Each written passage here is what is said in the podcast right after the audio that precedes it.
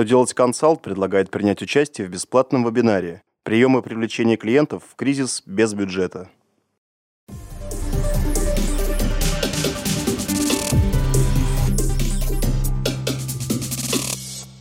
Добрый день! Для вас работает служба информации телеканала «Что делать ТВ». В студии Александр Трифонов. В этом выпуске вы узнаете, как рассчитать норматив рекламных расходов при применении упрощенки, течение какого срока можно будет использовать кассовую технику, исключенную из госреестра, в какую сумму власти оценили квадратный метр жилья эконом-класса. Итак, о самом главном по порядку. Минфин в письме от 11 февраля 2015 года разъяснил, как налогоплательщикам, применяющим упрощенку, рассчитать норматив по отдельным видам рекламных расходов. Напомним, что он составляет 1% доходов от реализации. Финансовое ведомство указало, что при расчете норматива должны учитываться и полученные авансы, поскольку при применении УСН они включаются в доходы от реализации. Если же впоследствии налогоплательщику пришлось вернуть аванс покупателям, то на возвращенную сумму уменьшаются доходы того периода, когда аванс был возвращен. Поэтому, если аванс получен в одном налоговом периоде, а возвращен в другом, норматив рекламных расходов за прошлый год пересчитывать не нужно.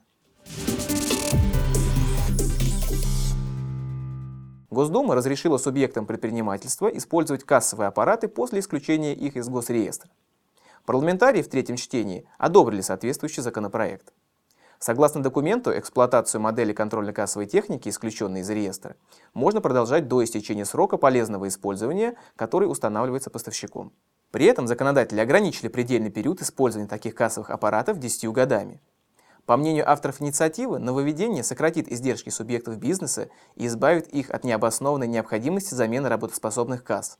В настоящее время законопроект направлен в Совет Федерации.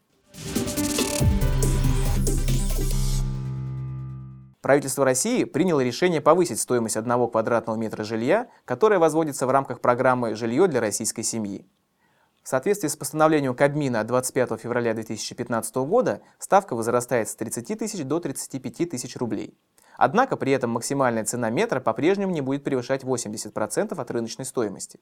Чиновники таким образом рассчитывают повысить заинтересованность в программе застройщиков, которые из-за подорожания стройматериалов отказываются участвовать в возведении госжилья. В ряде регионов уже отмечаются проблемы с выбором застройщиков. Правительство полагает, что с повышением стоимости метра они разрешатся и запланированные 25 миллионов квадратных метров жилья эконом-класса будут сданы к концу 2017 года. На этом у меня вся информация. Благодарю вас за внимание и до новых встреч.